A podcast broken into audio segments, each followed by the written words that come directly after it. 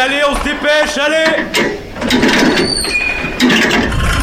Vie étudiante et associative, c'est la grande voile. Écologie, Il y a pas de voile, abruti politique, culture et société, Immersion dans 10 secondes. Et parfois un soupçon de sport.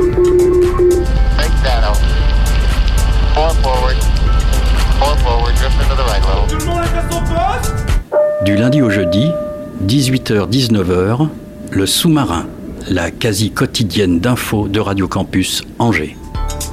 Bonsoir à toutes et à tous, vous êtes bien sur Radio Campus Angers, il est 18h01, bienvenue à bord du sous-marin.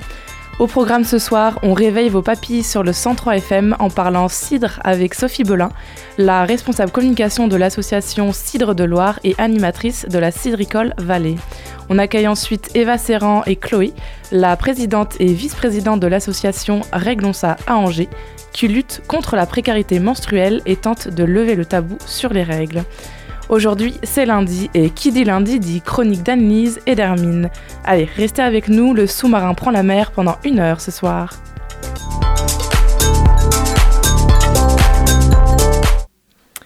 Alors pour commencer cette émission, j'accueille Sophie Belin, je le disais, responsable communication de l'association des Cidres de Loire et animatrice euh, de la Cidricole Vallée. Bonsoir. Bonsoir. Ce soir, on va parler de cidre donc et de la volonté de renouveau de cette filière. Alors d'abord, une question toute simple. Sophie Belin, vous sortez euh, en ville boire un coup avec des amis. Qu'est-ce que vous buvez? Parce que moi, personnellement, j'ai jamais bu une pinte de cidre. on pense plutôt à la bière euh, en général. Oui, et c'est surtout la bière qu'on va trouver dans les bars, malheureusement. Euh, quand on est dans notre région qui n'a pas une euh, tradition cidricole assez marquée dans les bars, on en trouve peu ou pas beaucoup. Euh, il faut en réclamer. Et ça peut peut-être changer les règles. En tout cas, c'est un super produit parce qu'il est hyper festif, hyper pétillant, frais. Et puis, il n'est pas très alcoolisé. Donc, pour celui qui conduit, ça peut être top. Est-ce que le cidre, il est encore trop sous-coté? Je crois, ouais, je crois. On a la capacité de faire des produits vraiment euh, qui se démarquent. Il y a vraiment, on parle toujours du cidre, mais en fait, c'est des cidres qu'il faut parler. Il y a vraiment une gamme très forte, très importante. On peut la boire comme ça, effectivement, en sortie, mais aussi l'associer avec un plat, comme on ferait avec un vin. Donc, euh, Est-ce que justement, on l'associe souvent euh, à la restauration des crêpes, Mhm. des galettes, alors qu'il peut s'associer avec d'autres plein d'autres choses. Tout à fait. Mais c'est bien de le faire avec les crêpes quand même. ça fonctionne aussi.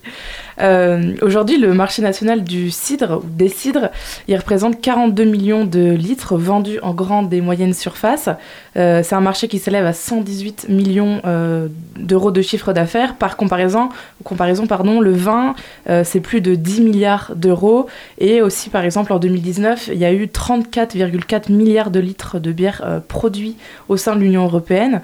Alors d'abord, est-ce que vous connaissez les chiffres au niveau régional pour les Pays de la Loire? Non, on n'a pas ce détail-là. On a le détail national, mais pas le détail régional. C'est quelque chose, enfin vous faites pas, vous comptabilisez pas ou- Non, on ne fait pas cette étude. C'est certainement un tort parce que quand on a des chiffres, des fois, on, a- on visualise mieux notre filière, mais c'est pas le cas. Mm, mm.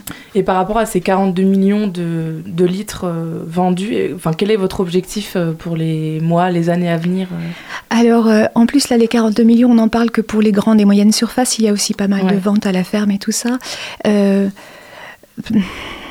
Enfin, je vais vous parler plutôt en consommation par ménage. On parle de 4-5 litres par ménage et par an. Euh, en France, c'est là qu'on voit qu'il y a un potentiel, même en consommant 1 à 2 litres de plus par ménage. Ça paraît pas énorme, et pourtant ça changerait la donne au niveau de la filière. Alors il y a quelques semaines, euh, Denis Roulant, qui est le président des Cidres de Loire, au moment de la conférence de presse, il expliquait que la récolte pour une année normale, elle se faisait entre la mi-septembre et la, et la fin novembre, pardon. Alors cette année, il a fait particulièrement chaud. Il y a eu la maturité des pommes qui a été avancée et donc aussi la, récolte. Euh, concrètement, quels impacts le réchauffement climatique a-t-il sur la filière cidricole Alors euh, là, en l'occurrence, effectivement, ça, hum, le fait que encore plus cette année, il y a eu cet automne euh, assez doux, assez chaud, même plutôt chaud. La maturité arrive très vite. Du coup, on a des pommes qui sont très regroupées. Normalement, la maturité s'étale sur toute cette période-là. Là, elle est forcément réduite. Donc, en termes de timing de travail, de récolte, de transformation, c'est très serré. Donc, c'est une période. On va arriver à la fin, effectivement. Fin novembre, on va commencer à voir le bout de la récolte. Mais en attendant, ça a été très, très intense pour tout le monde. De, du producteur qui récolte à celui qui transforme au bout pour faire du cidre. Euh, est-ce que, euh, à cause de cette maturité, les, les, pommes, elles ont plus de sucre? Est-ce que ça veut dire que ça modifie aussi le, le taux d'alcool euh, qu'on peut retrouver Alors, peu. Peu parce que les cidres bruts sont à leur euh, maximum de, de taux d'alcool. C'est vrai que quand euh, les pommes sont très sucrées, c'est plus compliqué euh, à gérer parce que le, le, jus globalement est très sucré. c'est plutôt qualitatif, mais c'est pas facile à transformer. Une année normale, c'est mieux. Et comment on peut rééquilibrer ça? Euh, y a, À part le, le, les associations entre variétés, à part la maturité, il n'y a pas grand-chose à faire d'autre, parce mmh. qu'il n'y a pas d'ajout hein, dans les produits cidricoles. Euh, alors, l'un des problèmes aussi majeurs pour l'activité cidricole, c'est la sécheresse et oui. le manque d'eau. Cette année, tous les départements de la région, ils ont subi des restrictions d'eau avec un niveau d'alerte en crise. Euh, comment la filière cidricole elle a géré ces restrictions? Est-ce qu'elle a été beaucoup touchée? Alors, elle a été impactée, forcément. Euh, il se trouve qu'en Pays de la Loire, on est assez en avance sur l'irrigation des vergers cidricoles. Euh, on, je pense qu'on bénéficie de la, richesse d'expertise de la pomme de table. Et euh, du coup, il y a pas mal de producteurs qui se sont équipés en goutte à goutte. Donc, c'est déjà des, des, systèmes qui apportent peu d'eau, hein, qui apportent juste l'eau qu'il faut. Il y a, on est loin de, de parler d'irrigation à outrance. On est là de voilà, de, de, maintien, de survie pour l'arbre et puis de, bonne production. Et euh, effectivement, il a fallu couper. Donc là, le grossissement s'arrête, les pommes souffrent. Et puis les bourgeons, qui sont aussi les pommes de demain, les bourgeons alimentés par euh, l'arbre, qui vont fleurir au printemps suivant, sont aussi impactés. Donc ça, c'est compliqué, ces cultures pérennes où on va avoir un impact sur plusieurs années. Oui, parce que ces épisodes de sécheresse, ils vont se reproduire, les fortes chaleurs aussi euh, dans les années à venir. Euh, la filière cidricole, enfin, quelle solution efficace elle peut apporter? Est-ce qu'elle est déjà en train de réfléchir euh, pour les années futures? Alors sur l'irrigation, oui. Sur les fortes chaleurs, c'est pas voilà, c'est on, on, on, subit clairement. Comme cette année, ça a été vraiment presque plus impactant que le manque d'eau. Il y a eu des, nuées d'orage qui ont parfois pu apporter de l'eau au bon moment, mais les 40 degrés plusieurs jours d'affilée ont été compliqués. Donc ça, on, ne sait pas gérer encore. Euh, par contre, l'irrigation, effectivement, on y travaille. On cherche les systèmes les plus efficients. La question qui va se poser, c'est l'accessibilité à l'eau des producteurs, mais c'est pour toutes les filières euh, pareil. Est-ce que ces problèmes euh, environnementaux euh, qui vont se multiplier dans les années à venir, est-ce que ça peut impacter la qualité de, des pommes? Non, je pense que si, on parle on parle pas de demain, mais d'après-demain, il faudra adapter la variété, c'est-à-dire choisir une variété qui est peut-être plus tardive ou qui va bénéficier plus des pluies d'automne. Si on n'arrive plus à produire des, des, pommes en septembre, il faudra changer les variétés, effectivement. Il faudra s'adapter. Et vous, est-ce qu'il y a déjà des variétés qui sont pas conçues, mais euh... Alors, euh, qui sortent un peu de terre. Euh... Oui, oui, oui, il y a un programme de recherche de nouvelles variétés. Ce qu'il faut comprendre, c'est qu'on va forcément les étaler sur l'ensemble de la période de récolte, parce que l'objectif, c'est pas de tout récolter en même temps. Déjà que cette année, c'était compliqué. Et puis, il faut aussi les saveurs différentes dans les pommes. On n'a on pas qu'un seul type de pommes. Il y a des, pommes qui sont plus amères, des pommes qui sont plus acides, et il faut de toutes ces variétés-là à tous les moments de la récolte pour pouvoir faire des cidres équilibrés. Oui, il faut tester, euh, parce qu'il y a des, des futurs cidres qui vont exister dans les... dans les programmes de recherche que, je ne conduis pas, nous, enfin, c'est au niveau national. Effectivement, ils recherchent euh, la précocité, la tenue, la production et les saveurs que ça peut donner. Euh, alors malgré tout, la pomme, c'est le fruit qui reçoit le plus grand nombre de traitements, 35 en moyenne. Euh, c'est assez énorme. Est-ce que c'est la même chose pour les pommes acides ou ça concerne que les pommes euh, qu'on peut croquer euh... Alors les pommes acides sont nettement moins impactées par ces traitements parce qu'elles n'ont déjà pas besoin d'esthétisme. La pomme à croquer a besoin d'être belle, sans taches, brillante, etc. Ce qui n'est pas du tout la nécessité de la pomme acide. Il faut qu'elle soit saine, bien sûr, mais si elle est un peu biscornue ou si elle est un petit peu on va dire tavelé, avec une petite tache de tavelure, euh, ça, n'empêche pas du tout la production du cidre et ça ne pose pas de problème. Bien sûr, parce que le consommateur, il voit pas, il voit pas ça quoi dans son... Ben non, du tout. Et puis de toute façon, ça va pas impacter la, la transformation. C'est vraiment que l'esthétisme et on n'a pas besoin de ça pour le cidre. Euh, Denis Rouland, donc le président de l'association euh, Cidre de Loire, il expliquait aussi qu'avant la crise du Covid, le marché national de- des cidres était en progression. Or, euh, il annonçait aussi que c'était en baisse aujourd'hui de 4%. Pour autant, avec la crise du Covid, on a eu cet intérêt, enfin les gens, les consommateurs, consommatrices ont eu l'intérêt pour plus de local, pour revenir à des circuits courts par exemple. Comment est-ce qu'on peut, euh, enfin, comment est-ce que vous, vous pouvez expliquer ce paradoxe alors que euh, le cidre a cette qualité de, euh, bah, on prend comme si on, veuillait, on cueillait la pomme et hop, elle se transformait un peu en cidre, pas, comme, magie, mais disons qu'il y a une, il y a peu de, enfin, vous le disiez, il y a peu de traitement, c'est assez direct quoi, du, de l'arbre à la bouteille. Alors oui, il y a quand même du travail d'œnologie en cave. Ça se fait pas simplement en regardant. C'est un peu, ça se rapproche du vin hein, quand même hein, quand on regarde le process de fabrication du cidre. Bref, effectivement, Vous, en- pouvez euh, expliquer comment on fabrique euh, du Ah, cidre si vous voulez. oui, donc effectivement, euh, les pommes, elles sont récoltées au sol. Quand elles sont bien mûres, on les cueille pas du tout vertes. Il faut absolument qu'elles aient la bonne maturité. C'est là où elles sont le meilleures pour la transformation. Donc on attend qu'elles tombent au sol et c'est pour ça qu'on met de l'herbe au sol dans les vergers pour que la réception soit douce.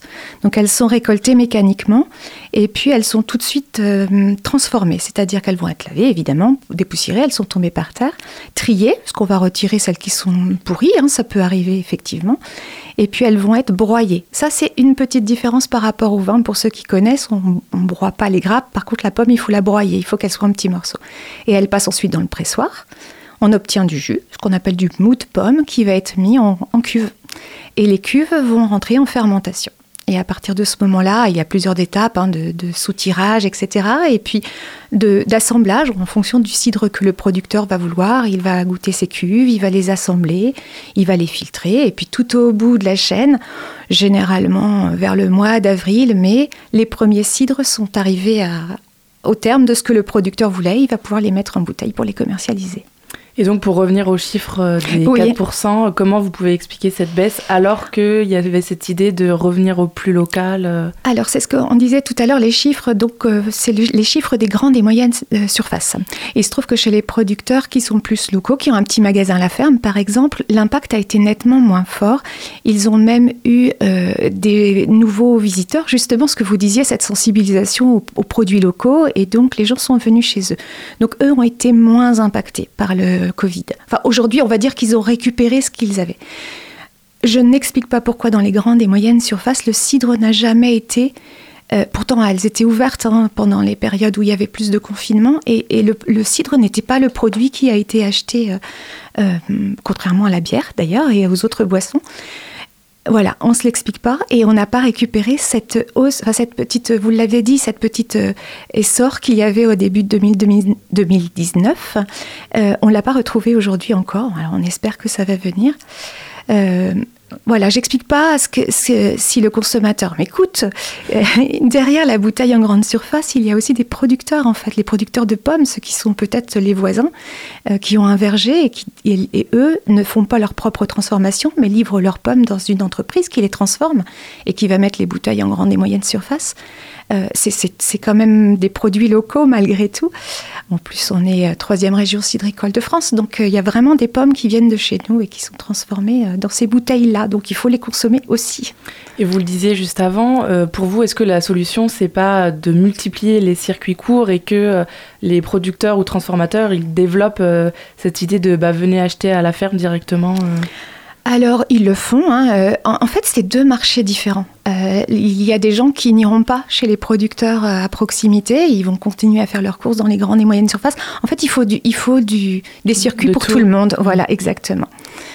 Euh, alors pour redorer aussi en quelque sorte l'image du cidre, ou du moins la faire évoluer dans un autre sens, euh, vous avez créé, alors peut-être pas vous spécifiquement, mais en tout cas vous faites partie de la Cidricole Vallée, une sorte de réseau de communication au niveau régional, si je ne me trompe Tout pas. à fait. Euh, dans l'idée donc de mettre en avant cette filière. euh, donc vous êtes notamment présent sur les réseaux sociaux virtuellement. C'est important pour vous de, de, de vous acquérir de cet outil euh, virtuel C'était ce qui vous manquait peut-être pour avoir plus de visibilité? Alors, on en avait un qu'on utilisait euh, principalement pour. euh, Enfin, c'était le, le- le Facebook qu'on utilisait pour passer de l'information assez classique.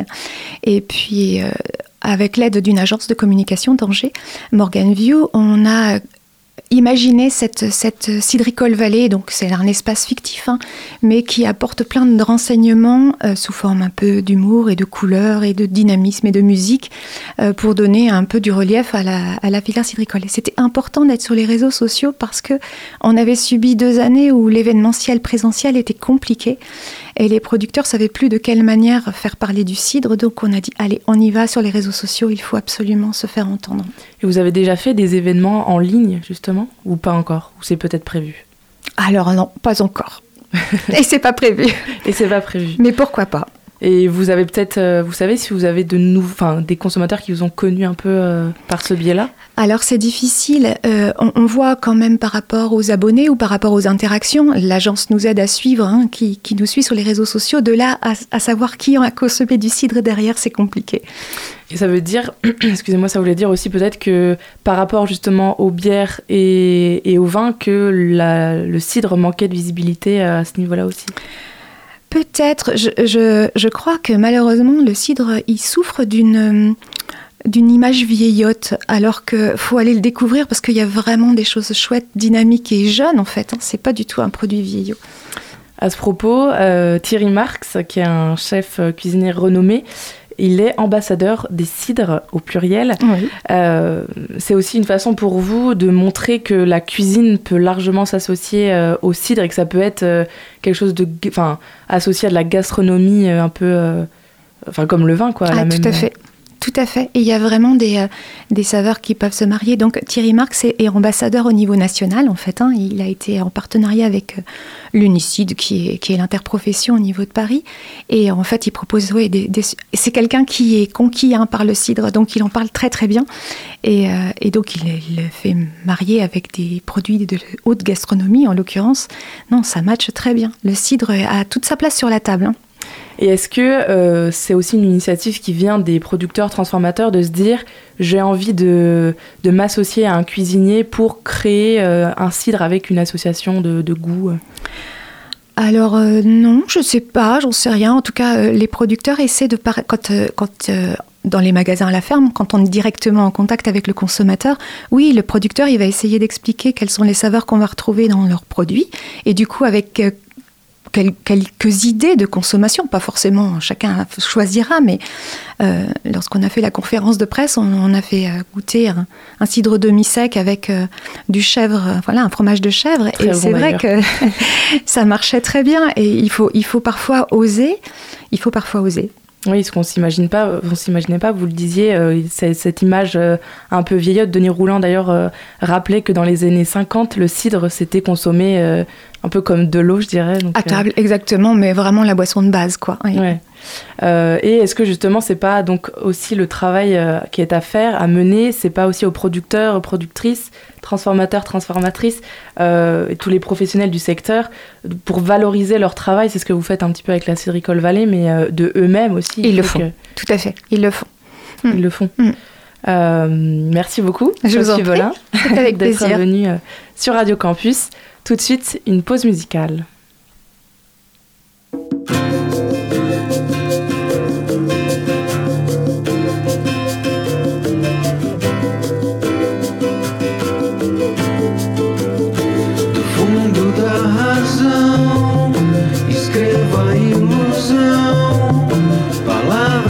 Cause.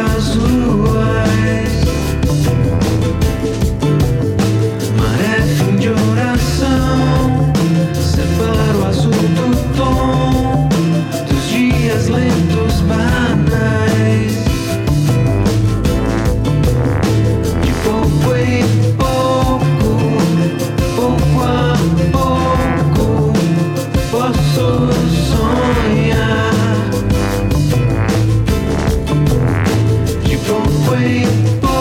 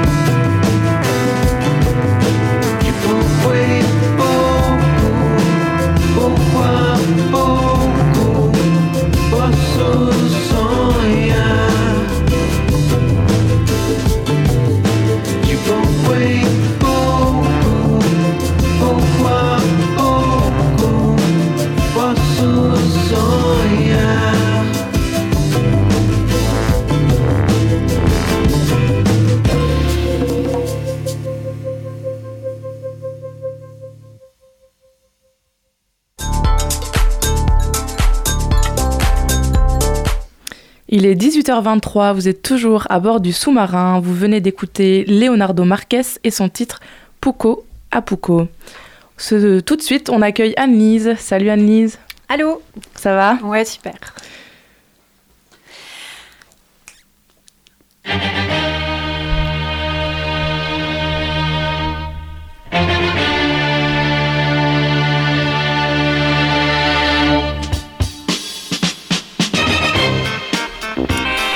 Alors, la semaine dernière, j'ai encore bugué au démarrage de cette capsule. Je vois encore Hermine devant moi se marrer. Eh bien oui, c'est le début, on se cale encore. Je mets des sons, vous l'avez remarqué dans ma capsule, et la régie et moi, on doit se coordonner. Alors, la semaine dernière, le son part bien, mais ne s'arrête pas comme je le souhaitais, et du coup, je bafouille, je perds le fil, et je dois me reconcentrer. Alors, aujourd'hui, vous l'avez compris, je vous parle de la concentration. On est au taquet maintenant. Que s'est-il passé la semaine dernière? Eh bien, j'étais bien concentrée sur ce que je faisais, j'étais bien présente dans le studio, mes pensées orientées vers ce que je souhaitais vous dire. Mais je devais aussi donc porter mon attention sur la régie et le lancement du son. Voici l'illustration parfaite du fait que non, nous ne pouvons pas nous concentrer sur plusieurs choses en même temps.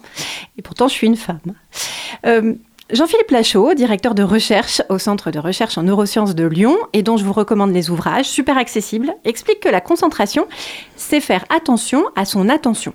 Et on ne peut pas faire attention à plusieurs choses en même temps. Mais alors attends Anne-Lise, quand je me maquille moi en discutant au téléphone avec une amie, je fais bien deux choses à la fois. On peut aussi parler du jongleur qui fait du vélo. Ouais, tu as raison. On peut même parler encore du basketteur qui court en dribblant et en prenant l'information autour de lui pour décider de la tactique. Eh bien, dans ces cas, on n'est pas concentré sur plusieurs choses, on est bien concentré sur une seule.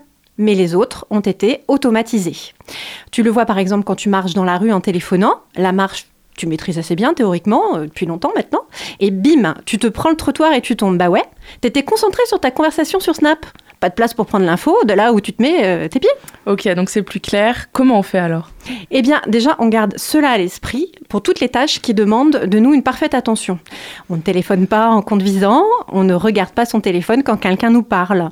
En sport co, c'est pareil, on va travailler au max l'automatisation des gestes pour libérer le cerveau et lui permettre d'être focus sur le jeu. Mais tout ça ne suffit pas. L'espace se crée. Une nouvelle voie se présente. La voie du silence. La voie de la paix.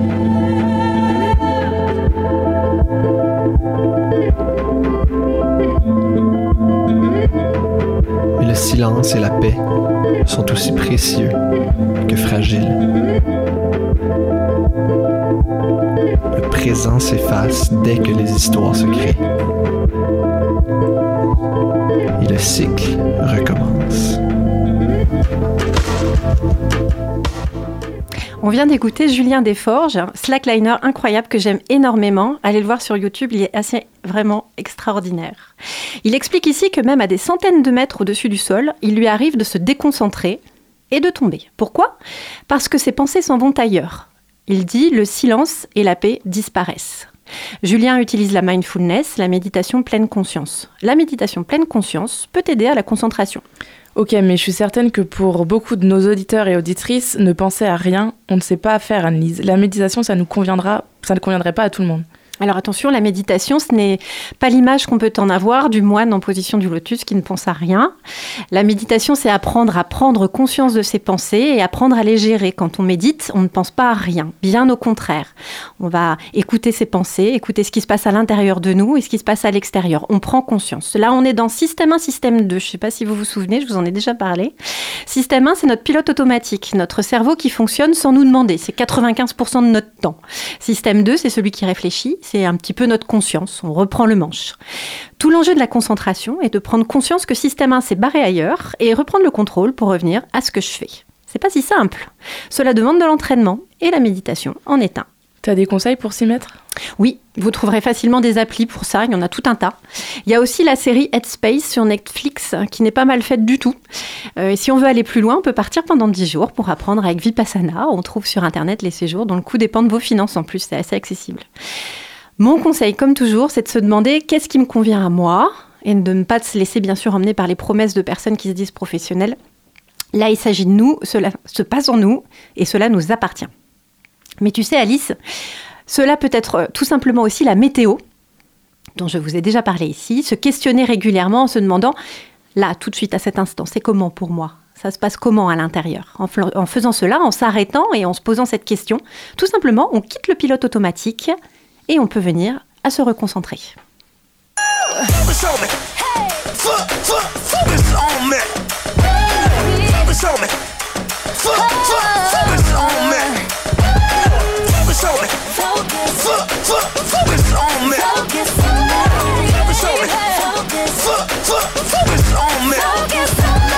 One, two, three, come on, girl.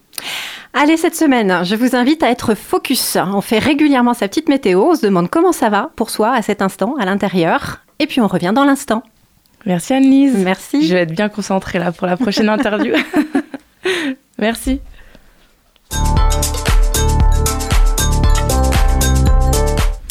C'est l'heure d'accueillir Eva Serran et Chloé Dehour, les coprésidentes de l'association Réglons ça. Bonsoir à toutes les deux. Bonsoir.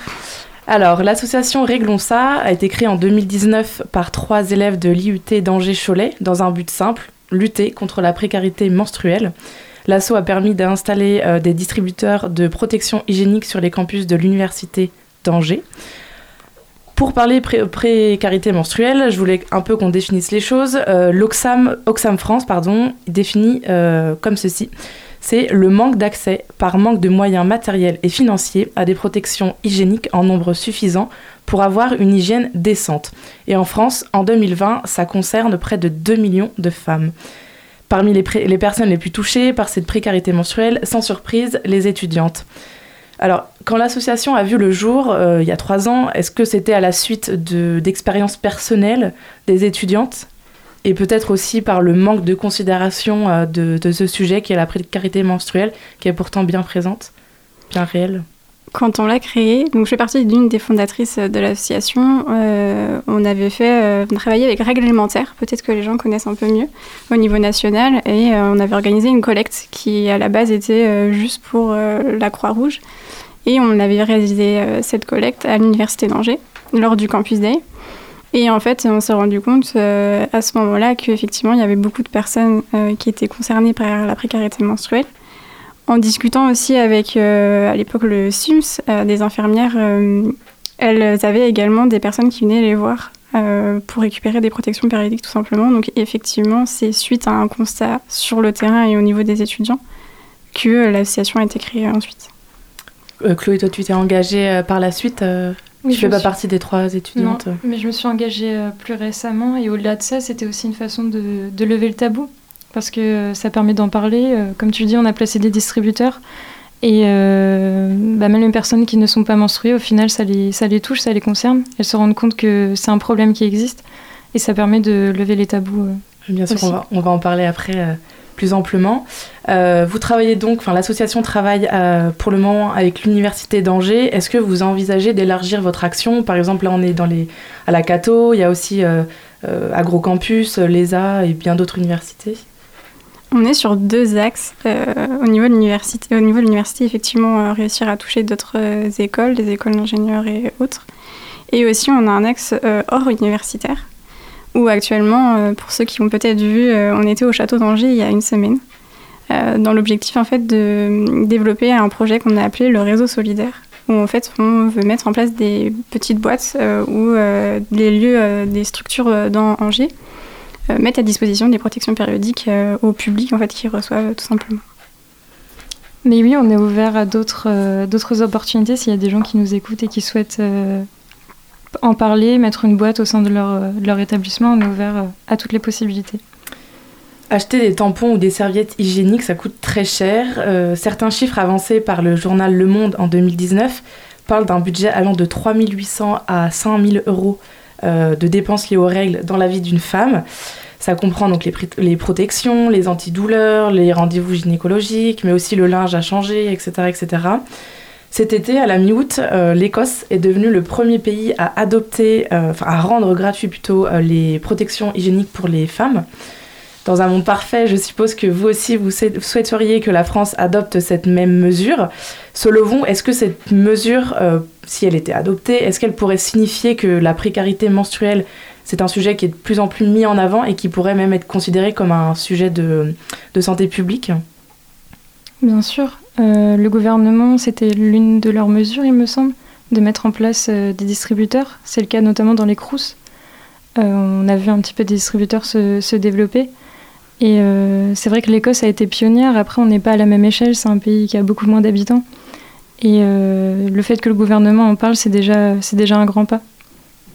Oui, comme disait Chloé, on a eu aussi les distributeurs gratuits. Normalement, ça a été mis dans les lycées et collèges. Je suis pas certaine encore, mais euh, et au final, en fait, la- l'annonce euh, a été faite pendant qu'on réfléchissait au projet. Donc on s'est dit, est-ce que vraiment on lance ou pas, euh, puisque en théorie, ça aurait dû arriver là. je crois que c'est cette rentrée-là. Et on s'est dit quand même qu'on allait rester sur ce, sur ce projet et mettre, installer des distributeurs. Et je pense qu'on est l'une des premières universités à, à déployer en fait à grande échelle, puisqu'on est à une vingtaine de distributeurs. Sur les campus euh. Saint-Serge, Belleveille euh. On retrouve aussi à Saumur et à Cholet. Quand on parle de menstruation euh, féminine, il y a forcément aussi la question écologique qui est associée. En effet, les protections réutilisables sont de plus en plus visibles aujourd'hui, on en parle de plus en plus. Beaucoup de marques d'ailleurs en, en confectionnent, en produisent, comme les culottes réutilisables par exemple. Euh, dans vos collectes de dons, il y a la possibilité de, de donner des protections réutilisables, c'est ce qui est inscrit sur euh, l'un des, portants. Euh, comment est-ce que vous arrivez à cibler en priorité celles qui en ont le plus besoin de ce type de protection? En fait, par exemple, ça va être des personnes, euh, si on pense aux personnes sans abri, ce n'est pas judicieux de leur euh, donner des protections euh, réutilisables parce que ça nécessite un accès à l'eau et elles n'en disposent pas. Donc ça va être plutôt des personnes euh, désireuses de changer, de prendre soin aussi euh, de leur corps. Parce que comme tu l'as dit, euh, les tampons et les serviettes classiques sont assez nocifs pour la santé. Donc on fait aussi de la prévention et de la sensibilisation sur ces nouvelles protections. Est-ce que vous avez réussi à déjà en fournir à ces personnes-là euh, qui étaient désireuses de changer, euh, leur, pas leur consommation, mais de changer de protection euh, Au niveau des étudiants? Ouais. On a eu, euh, là, à chaque fois, les deux derniers Campus Day, on a organisé une tombola et on a fait gagner euh, 100 lots de culottes menstruelles. 100 lots Ouais. Donc euh, cette année et l'année dernière. Et on avait aussi un projet de box solidaire l'année dernière où, pareil, on a fait gagner euh, des culottes et des serviettes aussi euh, lavables.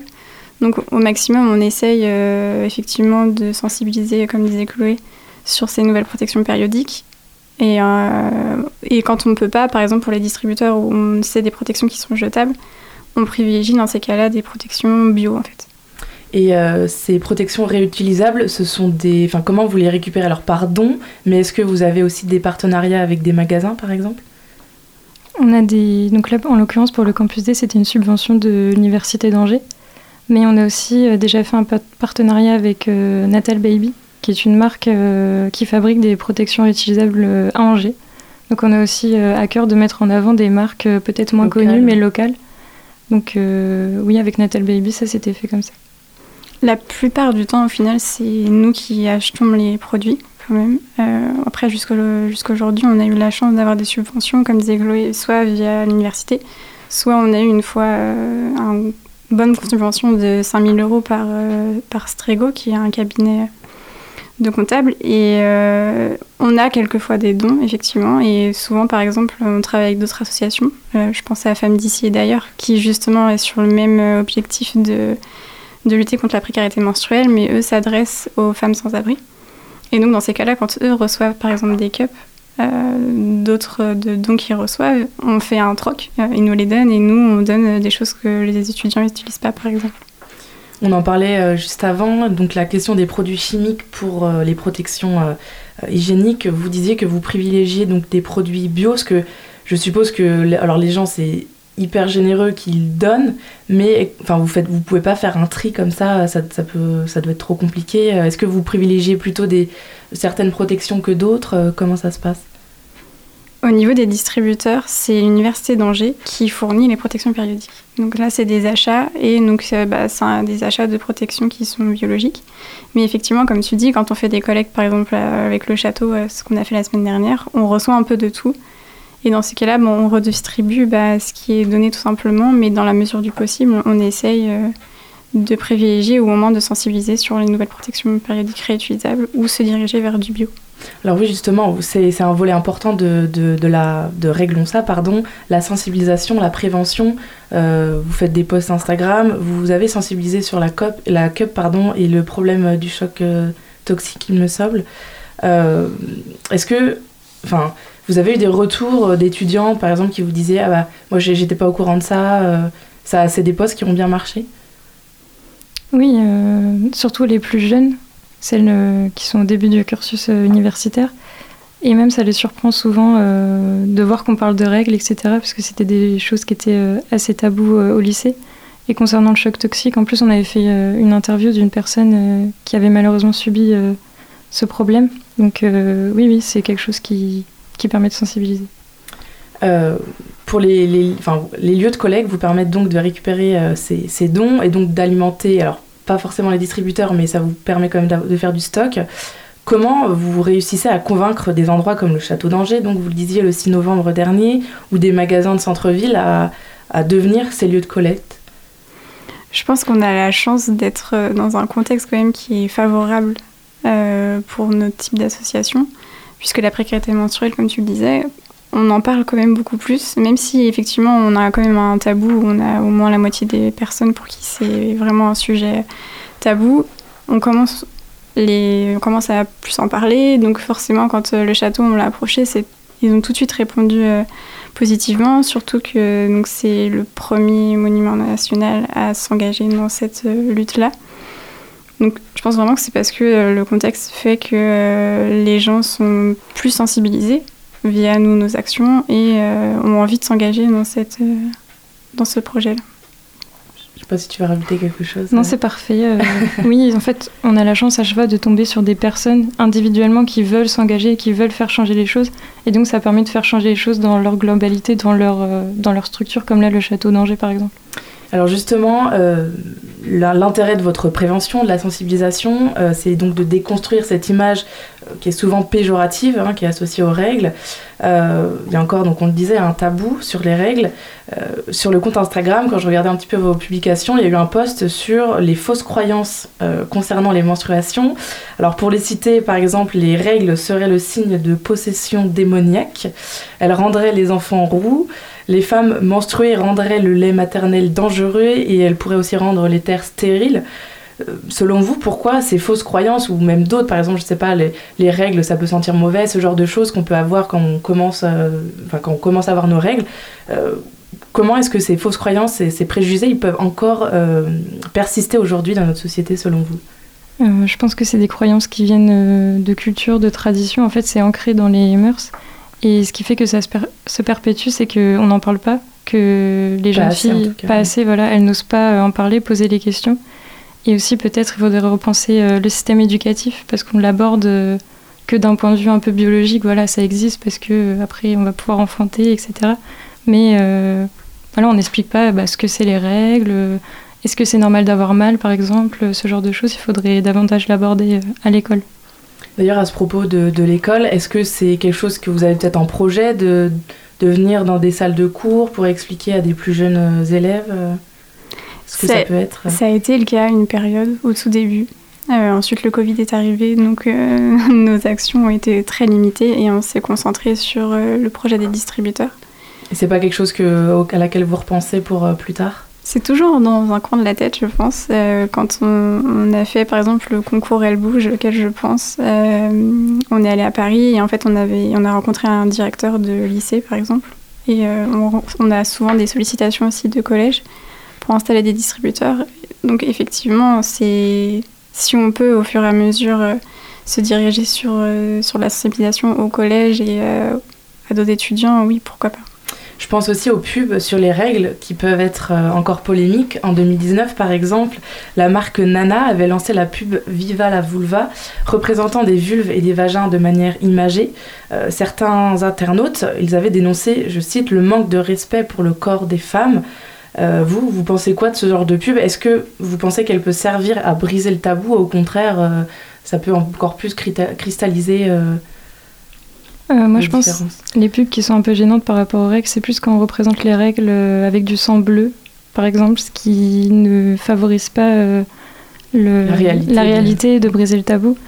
Et parfois, malheureusement, il faut choquer pour euh, réussir à briser un tabou. Donc, euh, si ça a fait parler, euh, tant mieux. Et pour compléter, à tout à l'heure, quand euh, on parlait de, des, des mœurs qu'il y avait concernant les, fausses le tabou, c'est ouais. ça. Euh, même au niveau des, du marketing, euh, on a encore des serviettes avec du parfum. Et typiquement, Mm. pourquoi bah, Parce qu'on a l'impression qu'il y a une odeur et donc bah, on veut cacher cette, euh, cette odeur des règles. Donc c'est un gros changement en fait, à faire, même au niveau marketing et publicitaire. Et effectivement, si, si ça peut aider en choquant, bah, je pense qu'il faut le faire. hein. Comme ça que ça peut faire bouger les, les mentalités.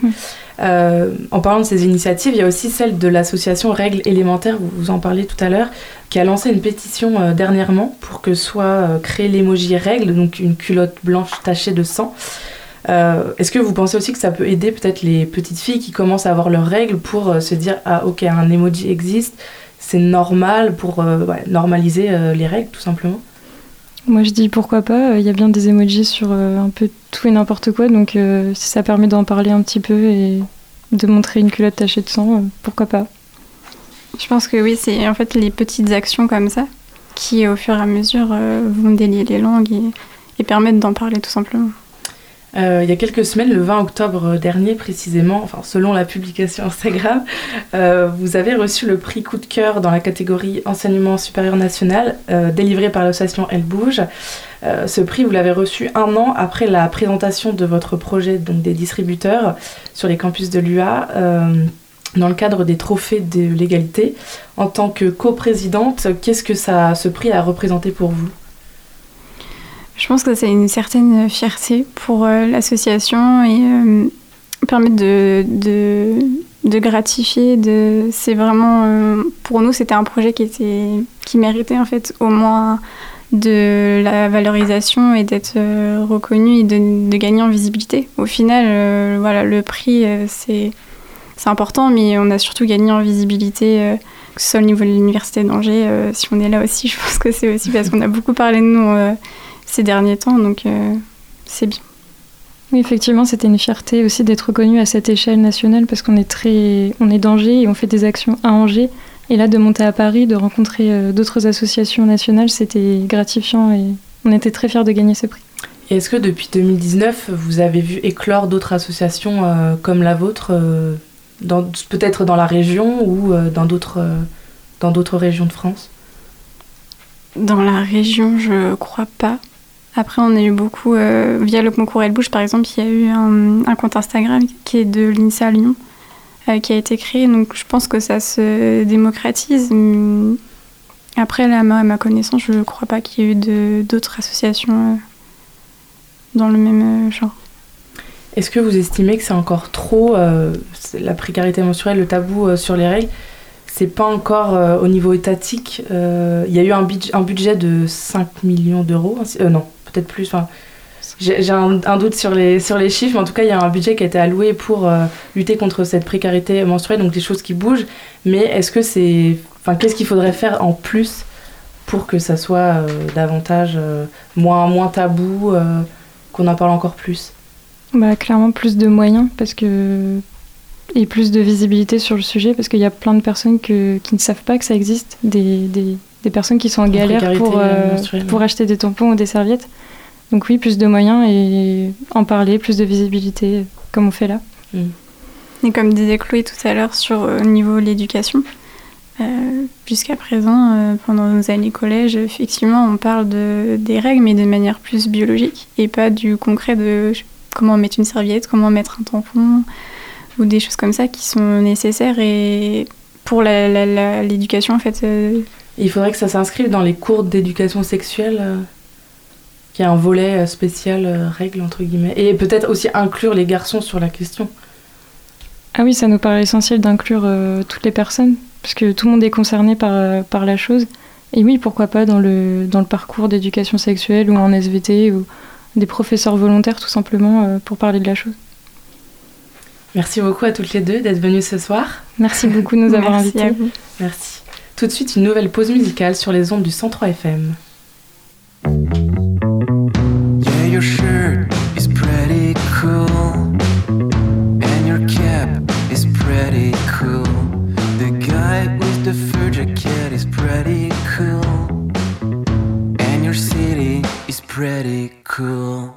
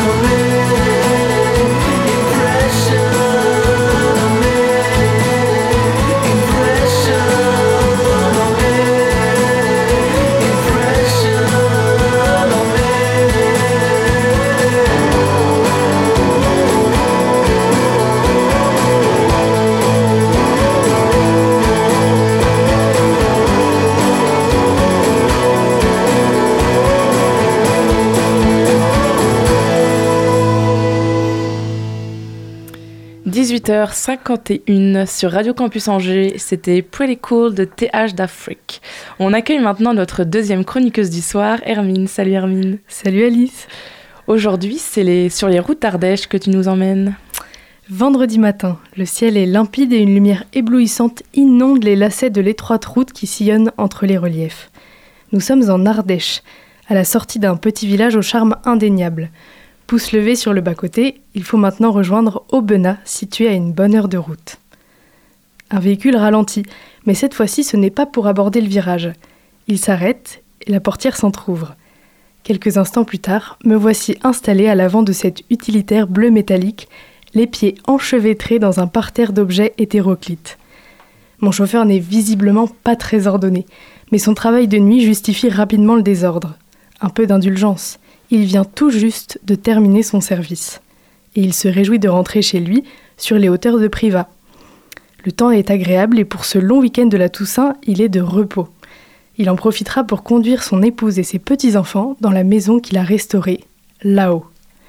Là-haut, c'est sur le haut plateau ardéchois, un peu plus au nord, un véritable coin de paradis au paysage inculte et serein, si l'on en croit la lueur qui brille dans les yeux de cet homme.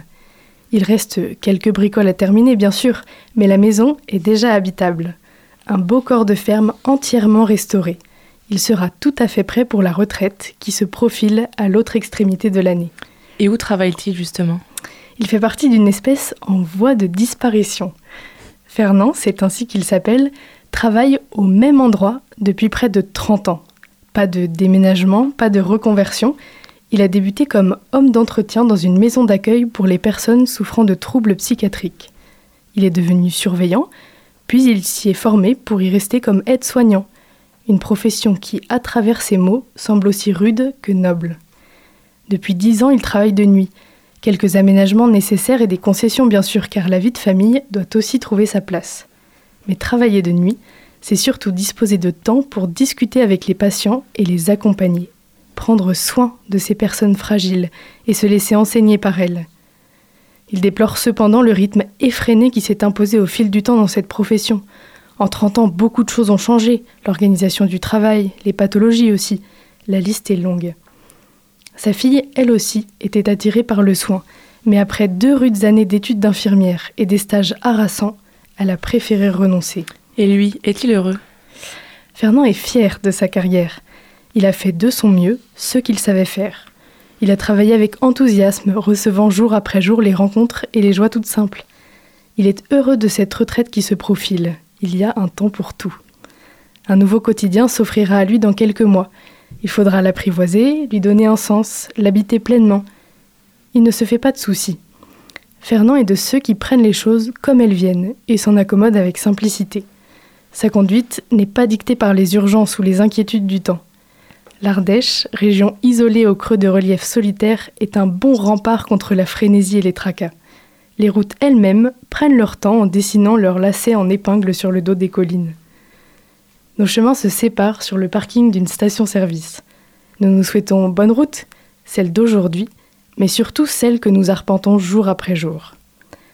Fernand, cheveux hirsutes et grisonnants, regard d'acier doux au fond de ses paupières en amande, regagne les hauts de Privas. Je rejoins le bas-côté pour continuer ma route vers Aubenas, aux côtés de Pierre cette fois-ci. Tant de visages se croisent lorsqu'on accepte de se laisser conduire. Merci Hermine. Merci Alice.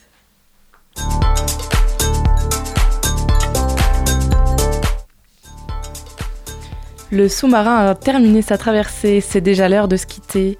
Pas de panique, on se retrouve dès demain sur les ondes du Centre FM. Merci à toutes nos invités du soir et à vous tous et toutes de nous avoir écoutés. Merci à nos deux, à nos deux chroniqueuses, Anne-Lise et Hermine, et à Mathilde à la technique. Et puis surtout, n'oubliez pas, les bonnes ondes, elles se partagent et elles sont pour tout le monde. Retrouvez le sous-marin en podcast sur toutes les plateformes et sur le www.radiocampusangers.com.